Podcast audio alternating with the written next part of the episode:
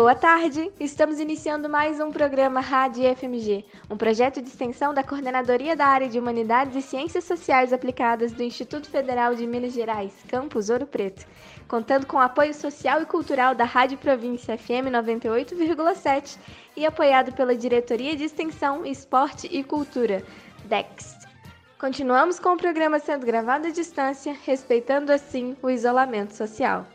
No programa de hoje contaremos com a fala do professor Marco Antônio Torres, do Departamento de Educação da UFOP e pesquisador na área de gênero e sexualidade, falando sobre como questões de gênero e sexualidade perpassam o contexto escolar e o papel da escola na luta pelo respeito à diversidade.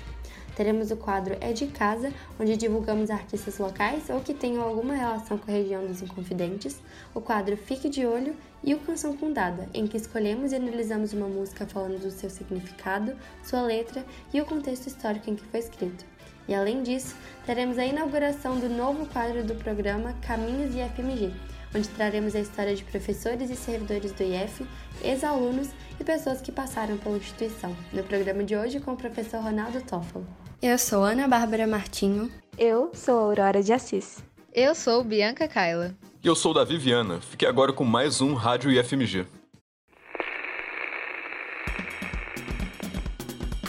Rádio IFMG.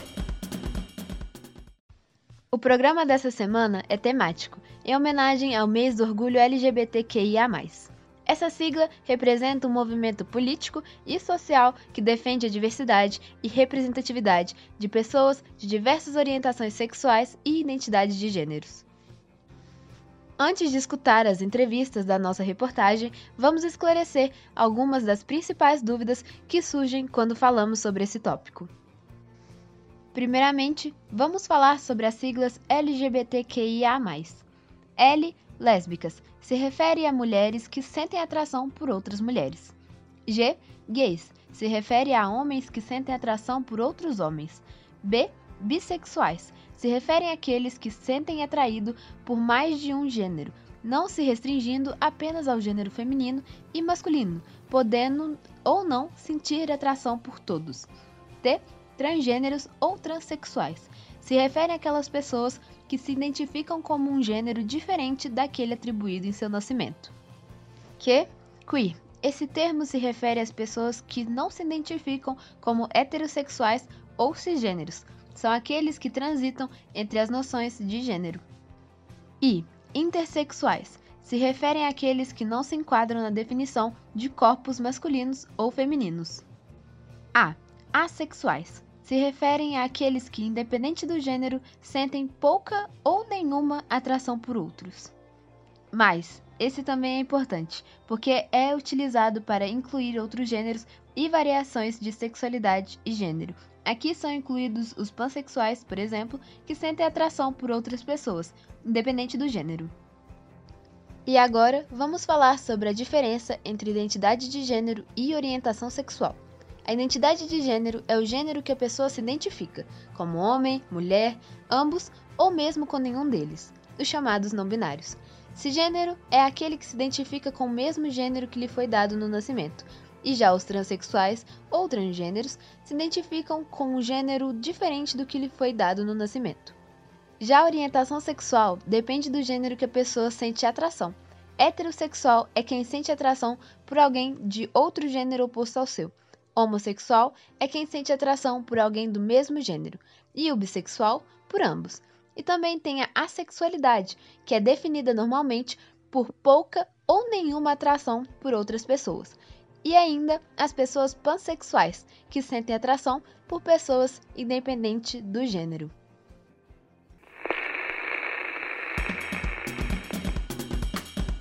Rádio IFMG. Boa tarde. No dia 28 de junho é comemorado internacionalmente o Dia do Orgulho LGBT, uma data importantíssima que existe para conscientizar o mundo sobre a relevância da luta contra a homofobia para a construção de uma sociedade marcada por equidade, livre de preconceitos e com oportunidades iguais para todos, independentemente de gênero e sexualidade. O Dia do Orgulho LGBTQIA, ou simplesmente Dia do Orgulho Gay, é um lembrete para que as pessoas se orgulhem de sua sexualidade e não se envergonhem da sua orientação sexual, porque o importante mesmo é que todos sejam respeitados como seres humanos e tenham seus direitos garantidos.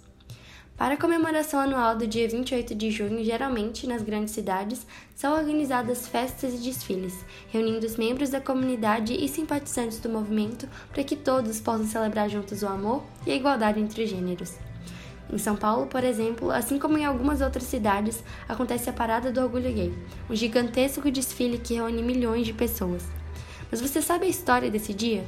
Para isso, é necessário que voltemos no tempo exatamente 53 anos atrás, para a madrugada de 28 de junho de 1969 em Nova York, nos Estados Unidos. Foi bem aí onde aconteceu um dos episódios mais marcantes na luta da comunidade LGBT pelos seus direitos, a famosa Revolta de Stonewall, conhecida como marco inicial do movimento LGBT contemporâneo. Era a década de 60. Nos Estados Unidos, homossexuais e transexuais viviam um contexto triste de muita discriminação e perseguição. Na televisão eram veiculadas propagandas que tratavam a homossexualidade como uma doença que precisava ser curada. Existiam terapias agressivas para, aspas, curar a sexualidade. Terapias com uso de eletrochoque e, em alguns casos, execução de lobotomia, que consiste na retirada de uma parte do seu cérebro.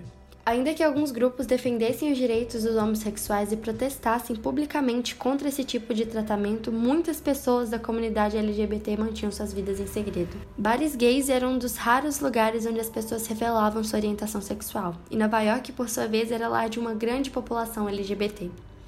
O bar Stonewall Inn era um dos refúgios para essa comunidade. Seus clientes estavam entre os membros mais marginalizados da comunidade LGBTQIA, incluindo indivíduos menores de idade que viviam nas ruas, pessoas negras e drag queens. Era um lugar considerado sujo e praticamente ilegal. Policiais monitoravam e prendiam homossexuais com regularidade. Invadiam o bar sob pretextos que variavam de má conduta a uma variedade de infrações menores relacionadas à licença para venda de bebidas alcoólicas. Mas tudo mudou quando, na madrugada do dia 28 de junho de 1969, durante mais uma das incontáveis e recorrentes invasões policiais, os clientes reagiram ao assédio. Pessoas fora do estabelecimento também se uniram para lutar contra a operação da polícia, o que resultou em um tumulto que durou dias e na rebelião conhecida atualmente como a Revolta de Stonewall, o marco zero do movimento de igualdade civil dos homossexuais no século XX. A partir desse acontecimento foram organizados vários protestos a favor dos direitos dos homossexuais em várias cidades norte-americanas. A primeira parada do orgulho gay foi organizada no ano seguinte, em 1970, para lembrar e fortalecer o movimento de luta contra o preconceito. Infelizmente, a batalha não acabou por aí. Ainda que muita coisa tenha mudado desde então, ainda vivemos em uma sociedade marcada pelo preconceito e desigualdade. A LGBTfobia é uma realidade que ainda nos assombra e persegue no Brasil e no mundo. Portanto, discutir essas questões e continuar lutando pela igualdade de direitos é de suma importância. Pensando nisso, convidamos o professor Marco Antônio Torres, do Departamento de Educação da UFOP e pesquisador na área de gênero e sexualidade, para falar como essas questões perpassam o contexto escolar e o papel da escola na luta pelo respeito à diversidade. Fiquem com o áudio. Olá, aqui é o professor Marco Antônio Torres, da Universidade Federal de Ouro Preto. Atualmente eu estou ligado ao Departamento de Educação e ao Programa de Pós-Graduação em Educação. O tema de gênero e sexualidade na educação, na escola, é de grande importância atualmente, porque a escola ela tem um, um papel muito importante de transmitir o acervo cultural da nossa sociedade para as gerações que chegam, né? para transmitir, para debater e produzir novas formas de conhecimento. Sem dúvida, hoje, mulheres, mulheres negras, mulheres de periferia, gays, lésbicas, travestis transexuais, produzem um tipo de saber nas lutas que travam na sociedade de extrema importância para a produção de uma sociedade mais democrática, de uma sociedade atenta aos direitos, à dignidade humana. Então, quando nós pensamos o papel da escola na questão da diversidade de gênero, um dos papéis fundamentais da escola é o que a gente chama de educação em direitos humanos, é divulgar os direitos. Divulgar para que uma criança, um jovem, um adolescente, seja lésbica, travesti ou, trans, ou transexual, ela acesse, ela saiba que existe uma garantia da sua dignidade, do seu direito. Então, a escola ela deve sempre se pautar para a divulgação e o reconhecimento dos direitos das mulheres, das mulheres negras, das mulheres campesinas, das mulheres de periferia, das mulheres migrantes, bem como também de gays, lésbicas, travestis, transexuais e toda, e toda a interseccionalidade em que esses sujeitos emergem. Né? Nas periferias, a questão étnico-racial, a questão das pessoas com deficiência. Então, tudo isso, quando nós pensamos, nós estamos divulgando, né? usando a escola para divulgar e para reconhecer o direito dessas pessoas. Isto é fundamental para a democracia. Então, a importância do estudo de gênero e sexualidade na escola e essa discussão no ambiente escolar é uma forma de fortalecer os processos democráticos, fortalecer uma sociedade pautada no reconhecimento da diferença e do direito do outro existir a partir da diferença. Diferentes somos todos, né? Não é uma questão de falar se fulano é diferente. Todo mundo é diferente. Mas é uma questão de reconhecer que existe aquelas diferenças que marcam alguns sujeitos de uma determinada forma. Muitas vezes marca de forma a estigmatizar, né, com o preconceito aí, a homofobia, a transfobia, a lesbofobia, a bifobia, a própria questão do, da misoginia, né? E outras formas aí de produção de discursos de ódio. Então, a importância de, do estudo de gênero e sexualidade na escola é criar uma ambiência democrática para que a gente consiga desconstruir e enfrentar esse discurso de ódio contra mulheres e LGBTQIA+. Aqui a gente pode pensar em todas as manifestações da sexualidade, inclusive pessoas a gênero, a romântica, demi e outras formas de identidades e não identidades que têm emergido no contexto da nossa sociedade. As relações de gênero na escola ela tem que ser pensada de uma forma ampla, envolvendo a questão de alunos, estudantes, né, de professores e professoras, também de pais, funcionários, a escola como uma comunidade. Então, é muito importante, por exemplo, é, casais homoafetivos, né, dois pais, duas mães, ou mesmo um, um, um trisal que tem uma criança e que a escola não contribua para que aquela criança seja estigmatizada a partir dessa constituição do grupo familiar, que nem, não necessariamente seria um grupo heteronormativo. Né? Então, é possível pensar de forma abrangente. Não é só uma questão dos estudantes, mas é uma questão de toda a comunidade escolar. E uma forma, eu acho, assim, muito legal de trabalhar a diversidade de gênero e da sexualidade da escola é através do que trazem os próprios estudantes.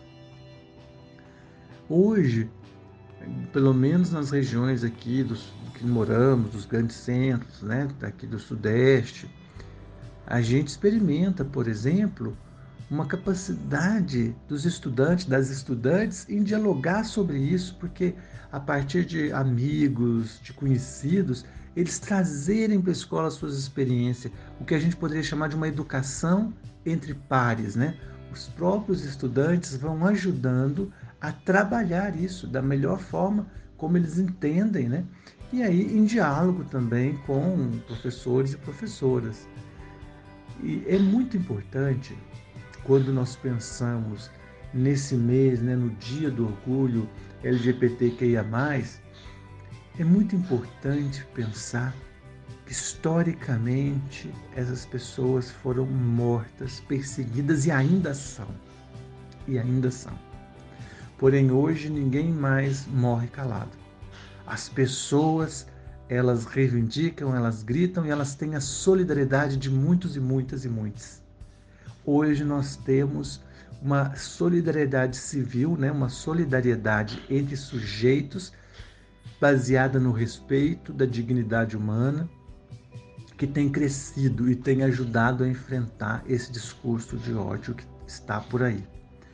Esse discurso de ódio, ele tem ficado mais raivoso, porque à medida que LGBTQIA+, e mulheres conseguem o reconhecimento de sua dignidade, consegue alargar a esfera social de sua participação, né? onde você vê casais que andam de mão dada, que manifestam carinho de forma pública, casais LGBTQIA+, ou outros aí, esse pessoal, que ainda que seja uma minoria, esse pessoal que tem esse discurso de ódio LGBTfóbico, eles ficam mais raivosos. Então, é preciso que nós sustentemos essa solidariedade civil entre LGBTQIA+, heterossexuais, que sejam solidários e solidárias, solidárias a questão do orgulho da diversidade sexual, né, da diversidade de gênero. Então é preciso que a gente assim alimente relações de solidariedade para que a gente consiga vencer esse discurso de ódio e tornar uma sociedade mais justa para todos, todas e todes. É isso talvez que seja a grande bandeira desse mês, né? Uma sociedade aberta, uma sociedade mais democrática, em que a gente se horrorize, que a gente não aceite a LGBT, LGBTfobia entre nós. Um grande abraço aí e bom final de semestre para todos nós. Você acabou de ouvir o professor Marco Antônio Torres, do Departamento de Educação da UFOP e pesquisador na área de gênero e sexualidade, falando como essas questões perpassam o contexto escolar e o papel da escola na luta pelo respeito à diversidade.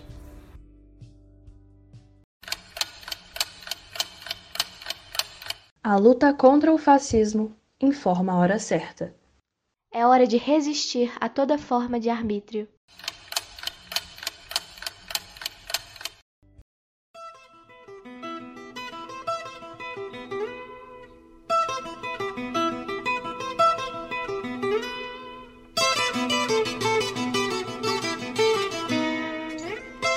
Canção Contada A canção Etérea, do cantor crioulo, foi lançada em 2018, no álbum que leva o nome da música. O artista quebra todos os padrões que foi colocado desde a batida da música, já que o mesmo é conhecido no mundo do rap e do samba, mas agora chega como música eletrônica, nomeando um de seus álbuns. A música vem para isso, para falar de liberdade, do amor e da quebra dos padrões impostos socialmente. O cantor inicia sua música com a seguinte estrofe: Uma bala, quase hétero, etérea, massa, complexo. De não se entender, um canalha, quase hétero. Ignorar o amor por complexo, medo de nele se ver. Com isso, ele expressa não só a opressão e as ameaças diárias que as pessoas consideradas fora dos padrões sofrem, como também o medo que todos têm de amar por causa do complexo criado pela sociedade entre o que é certo e o que é errado. Por isso, logo em sequência, ouvimos: é necessário quebrar os padrões. É necessário abrir discussões. Alento para a alma, amar sem portões. Amores aceitos sem imposições. Singulares, plural. Se te dói em ouvir, em mim dói no carnal. O compositor não esconde em entrelinhas o que quer dizer fica evidente que é necessário sairmos da caixa, discutirmos para que todos possamos viver, viver bem, felizes e sem preocupação. Uma das partes mais icônicas da música é: Mas se tem um jeito, esse meu jeito de amar, quem lhe dá o direito de vir me calar? Não existe um jeito de amar. O amor ele é livre, ele é intenso, ele é único. Ninguém tem o direito de privar outro ser de viver esse sentimento, da forma que ele for. A seguinte frase é repetida diversas vezes. Homo sapiens errou, no sentido de que, em construir algo que aterroriza e impede as pessoas de se expressarem do jeito que são. Erramos em construir uma sociedade que, apesar da luta e do passar dos anos, se recusa a mudar. Mas isso não impediu e não impedirá que uma mudança e a luta por uma vida livre, onde todos podemos expressar quem somos, continue. Todos merecem viver da melhor forma possível, e é para isso que continuaremos caminhando para criar um lugar onde os direitos e a igualdade é a base de tudo. Fique agora com Etéria, do Criolo.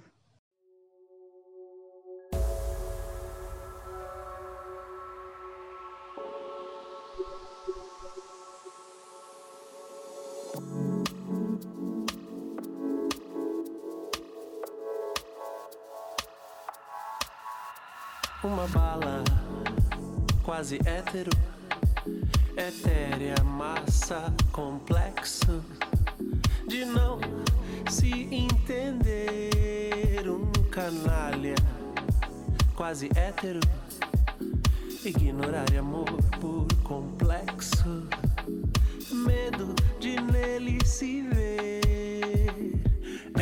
Necessário quebrar os padrões. É necessário abrir discussões, alento pra alma amar sem portões, amores aceitos sem imposições, singulares,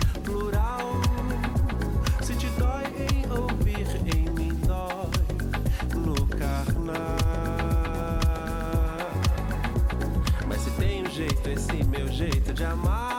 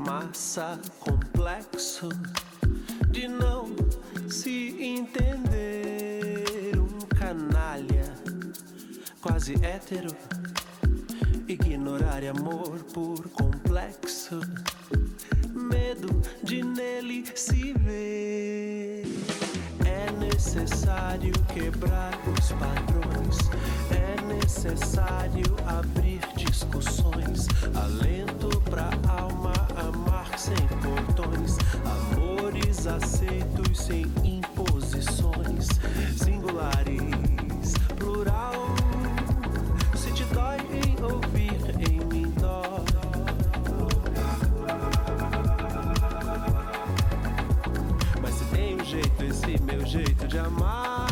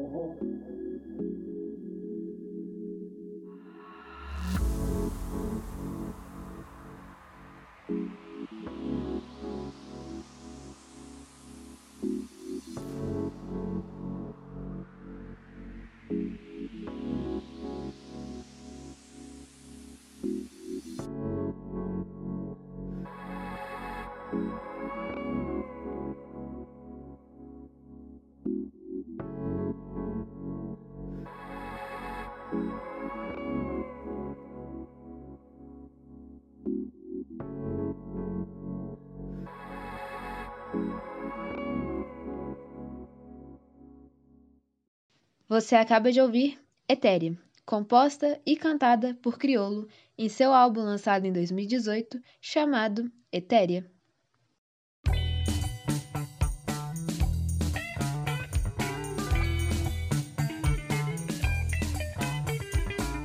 Fique de olho. O Fique de Olho de hoje é sobre o tema Os Limites da Liberdade de Expressão e o Preconceito. Para tratar desse assunto, selecionamos um texto com adaptações da arquiteta, feminista e ativista negra Stephanie Ribeiro, escrito para o portal Gelé 10 em março de 2016.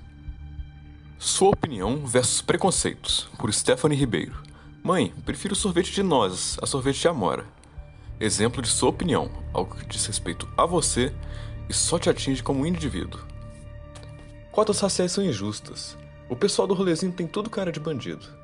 Negro falando de racismo é vitimista. Não tenho nada contra gays, mas não quero um filho gay. Tenho nojo de travesti. O pessoal do MST é tudo vagabundo. Mulher boa é aquela que se dá ao respeito. Índio é tudo safado. Etc, etc. Isso não é a sua opinião. E não use esse discurso que você tem como liberdade de expressão, pois o que você está fazendo é propagando preconceitos.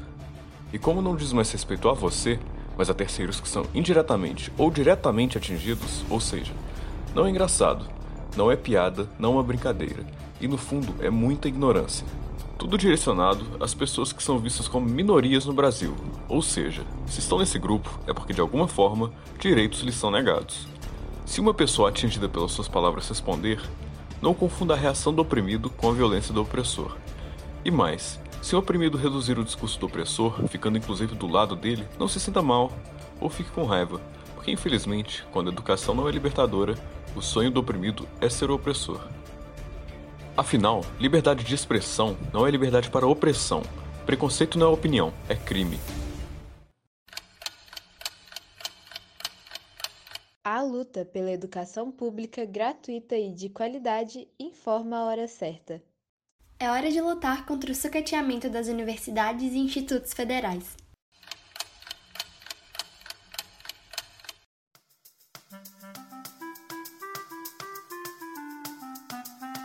É de casa. Hoje, no É de Casa, apresentamos Márcio Lima. Márcio Lima é cantor, compositor, musicista, professor e pesquisador da cidade de Itabirito. Márcio, conte-nos um pouco sobre a sua história de vida e sobre a sua relação com a música. Olá a todos, aqui quem fala é Márcio Lima e eu vou contar um pouco da minha história como músico e como educador musical, um pequeno relato, resumindo. Bom, é, tudo começa aos 10 anos de idade, na cidade de Itabirito, Minas Gerais, no coral Canarinhos de Itabirito, né? Uma criação do padre Francisco Xavier Gomes. E ali, além de aulas de canto, eu tinha aula de flauta doce e participava de um grupo que chama-se Doces Menestréis, que é um grupo que ainda existe até hoje, né? Mas em 1981, o padre Xavier, infelizmente, veio a falecer e esse grupo ficou parado. O Coral Canarinhos continuou, mas o, os Doces Menestréis ficou paralisado até 1990, onde eu tive a felicidade de retomar esse trabalho e, e ele continua até hoje. Após a morte do padre, criou-se na cidade uma escola de música, que é a Escola de Música Pátio Xavier, com professores vindos de Belo Horizonte, principalmente da Fundação Educação Artística, e também a professora Maria da Graça Bastos, professora de piano, que foi uma das coordenadoras né, desse, desse projeto da escola Pátio Xavier. E ali eu tive aulas de flauta transversal, eu ganhei uma flauta do meu pai de presente e comecei a estudar flauta transversal. É... Depois eu fui para Belo Horizonte e tive aula na Fundação Clóvis Salgado, tive aula com o professor Juvenal Dias, né, que, que é um, o primeiro flautista da, da Orquestra Sinfônica de Minas Gerais, né, Eu tive a honra de ser aluno dele. Hoje ele tem uma sala na, na Fundação Clóvis Salgado. Estudei na FUMA também, né, que hoje é a atual UENG, antigamente era a Fundação Mineira de Arte, me parece, Aleijadinho, tinha um nome assim. Também estudei na, na, na Fundação Educação Artística. É, e depois, em 1998, eu prestei o vestibular para ah, a UFOP e ingressei em 1999 dentro do curso de licenciatura em Educação Musical e me formei em 2003, 2003 por aí. Mas em Ouro Preto as coisas aconteceram de uma forma bem intensa, porque em Ouro Preto a gente criou um, um trio, né? Eu, o Chiquinho de Assis e o Rodrigo Toffolo, nós fizemos trilos. O trilos, de certa forma, se viu também como base para a criação da Orquestra Experimental da UFOP, pelo Rufo Herrera e pelo Ronaldo Toffolo junto com o Quarteto Ouro Preto, que era um outro grupo também que tinha dentro da família Toffolo. E eu participei da orquestra experimental durante oito anos, né? Bom, além desses trabalhos, né, tinha o Samba na Ladeira, que era um grupo de samba que a gente tocava no, no, nas noites aí de Ouro Preto e rodas de samba, de choro, né? Sempre uma boemia muito grande. E Itabirito também eu criei o Cachaça Quarnica, que é um grupo que existe até hoje. Em 2011 a gente eu, eu criei junto com o Pedro de Assis, meu né, amigo, infelizmente já faleceu, mas é, o Cachaça já está com mais de 20 anos de existência, 22 anos, 23 anos. em 2011 a gente grava o, o CD Samba da Roça, com composições próprias, né? E Além disso, eu fiz muitos projetos sociais, projetos voltados para a educação musical, né? Desde sempre. Eu fui professor também da, da, da Escola Pato Xavier, dei aulas em escolas particulares, escolas públicas né, da, da minha cidade. E também trabalhei com projetos sociais em várias cidades e também na minha cidade, né? principalmente na periferia de Itabirito, com um projeto que chamava-se Projeto Despertar, onde eu dava aula de flauta doce em várias localidades da, da cidade, da, da, da, periferia da cidade, das, dos distritos, né? E esse projeto também teve um outro nome, que era Projeto FUIM, onde eu dava aula em Cachoeira do Campo, em Ouro Preto, através de um patrocínio da orquestra, da UFOP. E também trabalhei com projetos através da Fundação Educação Artística, dei, dei aulas de flauta em, em Conceição do Mato Dentro, fiz um projeto na cidade de Araçuaí, também, no norte de Minas. E em Congonhas do Campo, eu também trabalhei com projetos sociais lá e também fui professor em Ouro Branco, na Escola Batista de Ouro Branco. Enfim, é, várias, vários trabalhos voltados para a questão da cultura e na periferia, né, com crianças de periferia e voltado para o ensino da flauta doce. Bom, é mais ou menos isso a minha a minha história com a educação musical no Brasil. Agora, atualmente, estou morando em Portugal. Aqui cheguei a dar aula em algumas escolas públicas também, né? Cheguei a dar aula em três escolas públicas, mas eu, é, atualmente não estou lecionando, mas tenho feito projetos voltados mais para a execução musical, né? Projetos em parceria com a Tatiana Kobet, por exemplo, tem um trabalho que chama-se Mineragem, que é um espetáculo cênico musical que a gente aborda um pouco da, da questão da mineração em Minas Gerais e, e é um, um, projeto que envolve poesia, música original e algumas canções de compositores famosos. É, tem um trabalho também com, com um grupo de samba da cidade de Sesimbra, que é o Pátio do Samba. É, participo da roda de choro, da, do Clube do Choro de Lisboa, que também é voltado para o chorinho além de, de, trabalhos pessoais, né? Eu, eu toco num, num, num espaço que chama-se Petisco da Lata, já tem dois anos e meio, onde eu faço violão e voz e falo muito sobre a música brasileira, né? Principalmente é, a música popular brasileira e também choros, né? Onde eu toco flauta também. E é isso, é meu, minha vida mais é, é, é, em cima da música, sempre foi em cima da música e sempre será. É, Quero deixar o agradecimento aqui ao, ao Guilherme né, pelo convite para poder fazer essa, esse relato para vocês. E agradeço imensamente à rádio aí por essa oportunidade. E é isso. Muito obrigado a todos. Um abraço. Agora ouviremos a canção Jogando Paz, Extinguindo a Guerra, da autoria de Márcio Lima.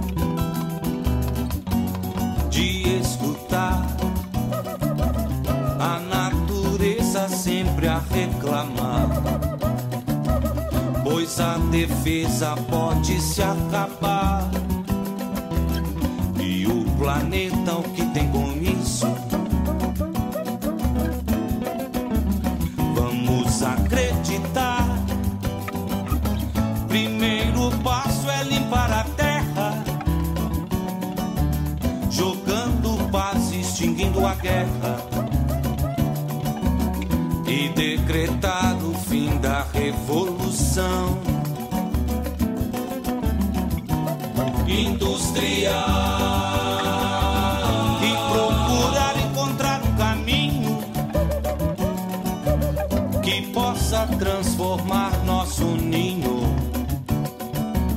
numa casa feliz de amor e gratidão. Melhor serviço que a humanidade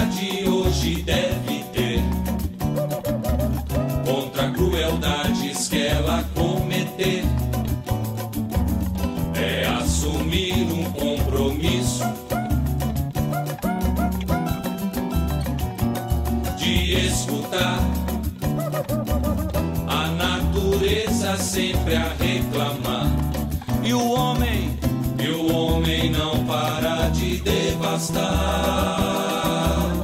E o planeta, o que tem com isso? Vamos acreditar.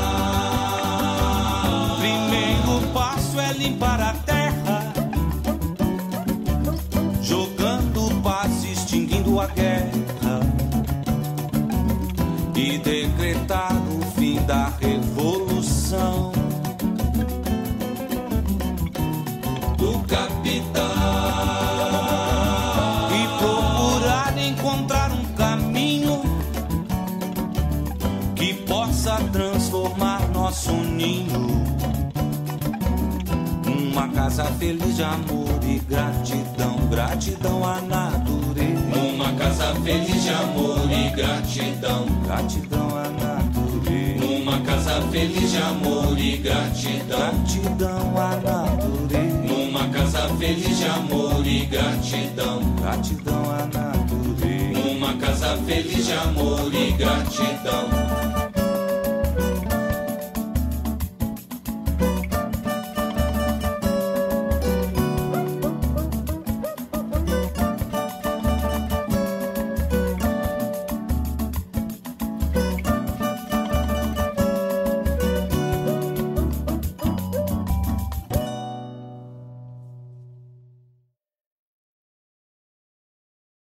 Você acabou de ouvir Jogando Paz Extinguindo a Guerra, de Márcio Lima. Caminhos e FMG. História. Somos feitos dela. Assim como nós, o IF tem suas raízes, aqueles momentos que o tornaram o que é hoje. No novo quadro da Rádio IFMG, trazemos a história de professores e servidores do IF, ex-alunos e pessoas que passaram pela instituição. Para inaugurar esse carrossel de lembranças, convidamos o professor Ronaldo Tófolo. Prezada comunidade de nossa de nosso campus, Ouro Preto do Instituto Federal de Minas Gerais. Agora em que acabou de completar 78 anos de uma presença altamente significativa, altamente honrosa pelo legado onde podemos tirar todas as informações do porquê nossa instituição é especial e fez muito, muito como tem feito para nosso país. Nos poucos menos de cinco minutos que recebi o encargo e alegria de ser convidado a gravar essa mensagem, faço com bastante convicção de que estou tendo no coração um momento reflexivo. Um momento reflexivo porque ele não repousa em conquistas do passado. Porque eu sou ainda professor em atividade em nossa escola, eu nunca a abandonei desde o momento em que dela fui aluno, mas eu estou olhando para o futuro, porque a minha presença agora como professor em sala de aula, portanto, um momento presencial e não remoto, fez com que eu me encontrasse com as carinhas, com ah, o jeitinho do que é mais precioso em toda a comunidade, sem demérito para quaisquer outras, são os nossos alunos. Porque eu fui também aluno dessa escola, de 1968 a 1970. Eu digo para os meus alunos da metalurgia, gente, realmente foi o momento mais feliz, mais delicioso da minha vida. Como dizia o Padre Mendes, que participou da aula inaugural da escola em 1944, esse é um período plástico por excelência. É um período mágico de transformação em nossa personalidade, em nossa integralidade, de alavanca para o nosso futuro. Ora, se eu participei disso, vocês agora, em nossa escola, estão a participar no curso diurno por excelência, tendo em vista a faixa etária, por esse momento que eu passei e fiz com essa escola uma ligação que nunca, nunca se partiu. Porque enquanto professor dela, professor dela, eu tive a alegria de almejar o desafio de deixar um pouco do produto da minha capacidade, ainda que limitada, mas doada com, com muita determinação por ela. Na terceira série do meu curso de técnico em metalurgia, 1970, eu já era professor na cidade, aqui em Ouro Preto. Vejam bem, e em 72, professor da Escola Técnica Federal de Ouro Preto, nome pregresso de nosso campus do Instituto Federal Minas Gerais, o nosso IF, como chamado. E não deixei mais a escola, fiquei permanentemente com ela, de 72, quando voltei como professor, depois de formado como técnico, estou até os dias de hoje. São 54 anos de professor e 52 anos ligados à escola, nossa instituição em Ouro Preto. E realmente, que passagem, que passagem maravilhosa. Houve espinhos, mas muito mais flores. Eu quero dizer a vocês, é, de forma muito, muito categórica, a gente, a gente não deve é, ser saudosista de passado. O, o tempo é um tempo novo, a tecnologia é nova. Nós renovamos a nossa passagem no tempo, porque nós estamos em evolução permanente, darwiniana e evolução também, por que não dizer, espiritual. Estamos em um novo tempo. Nós estamos em novos momentos em que a tecnologia está a nos desafiar para tudo que vem aí e que nos dá até um certo medo, não é verdade?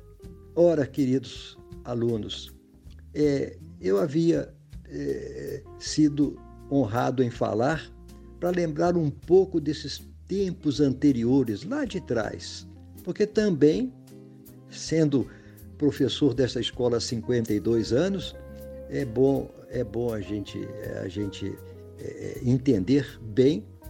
É, também eu não posso deixar de salientar que eu fui o dirigente maior dela como diretor no período de 1979 a 1993. Mas eu não me sentiria à vontade para julgar o tempo que passou e relacionar o tempo que plantei e deixei. Isto um dia a, quem sabe, ficar mais claro, mais definido, mas não me preocupo com isto. Eu acho que nós temos o dever juntos de superar as dificuldades do momento de hoje, da história de hoje. A gente tem que buscar ver a realidade que estamos e contribuir positivamente para não, não se esquecer jamais que a gente não pode chegar a desencanto por motivo algum, por motivo algum. Desencanto não cabe. Se não cabe desencontro e desencanto, nós temos que abraçar a esperança. E essa esperança que celebra 72 anos. As dificuldades hão de passar. Os desafios são enormes, sérios. Eles são preocupantes. Mas eu digo a vocês, meu retorno ao presencial, às salas de meus alunos, no diurno e no noturno, foi uma experiência alentadora. Eu renovei esse compromisso e estou abraçado com ele.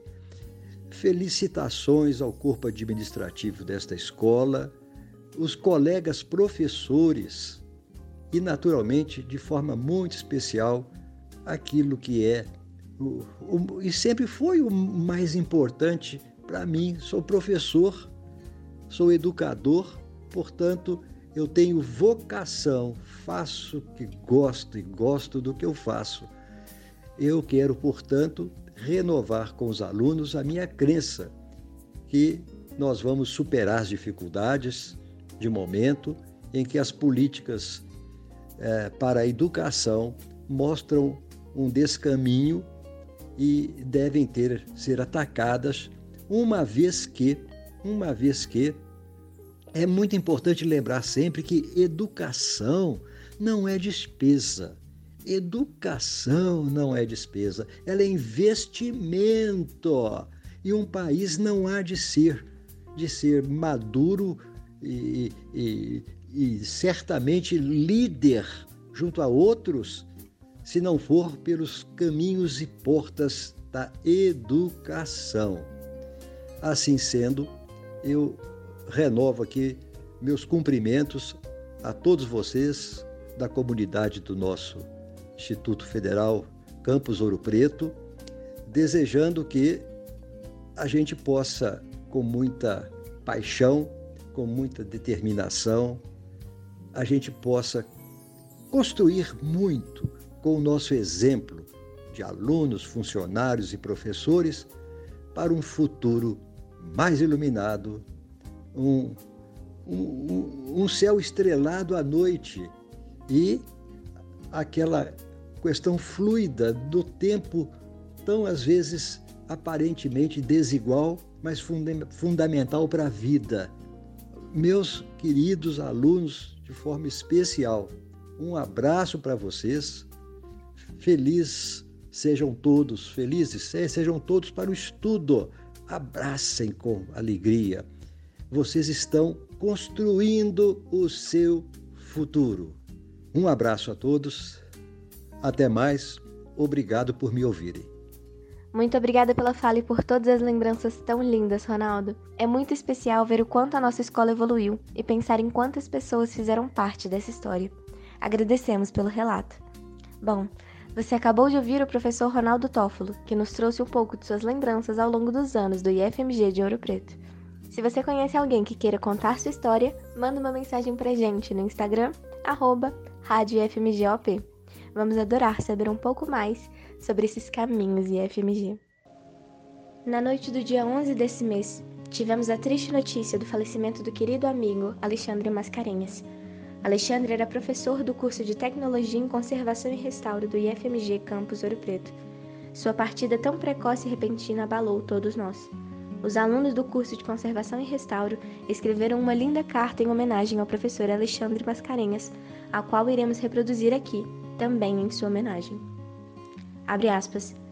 É difícil pensar que você se foi, Alexandre, mas queremos que encontre seu caminho, assim como orientou seus alunos a sempre buscarem os seus.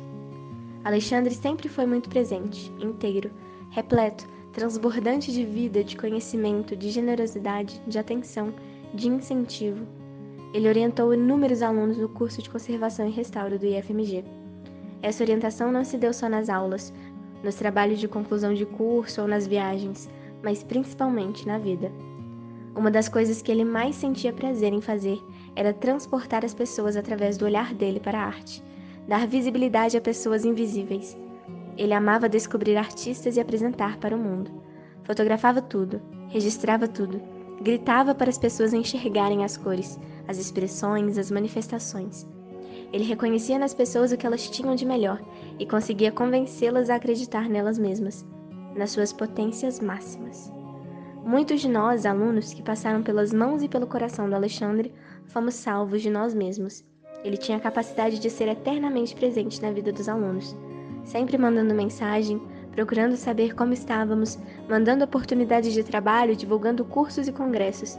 Ele não desistia das coisas, nem de ninguém. Por transbordar tanto amor, nos transformou em pessoas e profissionais melhores. Ele tinha o poder de sentir as coisas mais delicadas e silenciosas era sensível e forte ao mesmo tempo, e tinha sede de viver. Tinha pressa em aproveitar tudo que a vida poderia lhe oferecer e criava oportunidades e experiências, mesmo quando elas pareciam não existir. Foi um grande artista, antes de todo o resto. Nós, alunos, sentimos muita gratidão pela passagem dele em nossas vidas. Desejamos que a família e os amigos encontrem conforto nas belezas que ele deixou, nas palavras alegres e nas risadas que ficarão para sempre em nossas memórias. Vá em paz, querido professor, dos alunos e alunas do curso de Conservação e Restauro. Fecha aspas. Partida, é hora, vamos embora, pros rumos do litoral, vamos embora.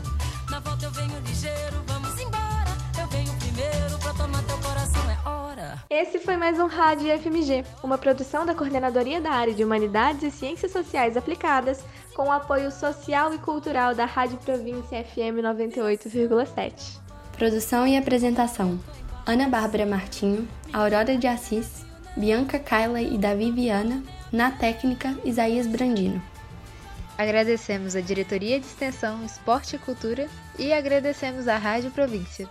Agradecemos ao público e, mais uma vez, obrigado pela audiência. E até o próximo programa Rádio FMG, toda quarta do meio-dia às 13 horas. A reta de chegar. Meu barco é procissão, minha terra é minha igreja. Noiva é rosário,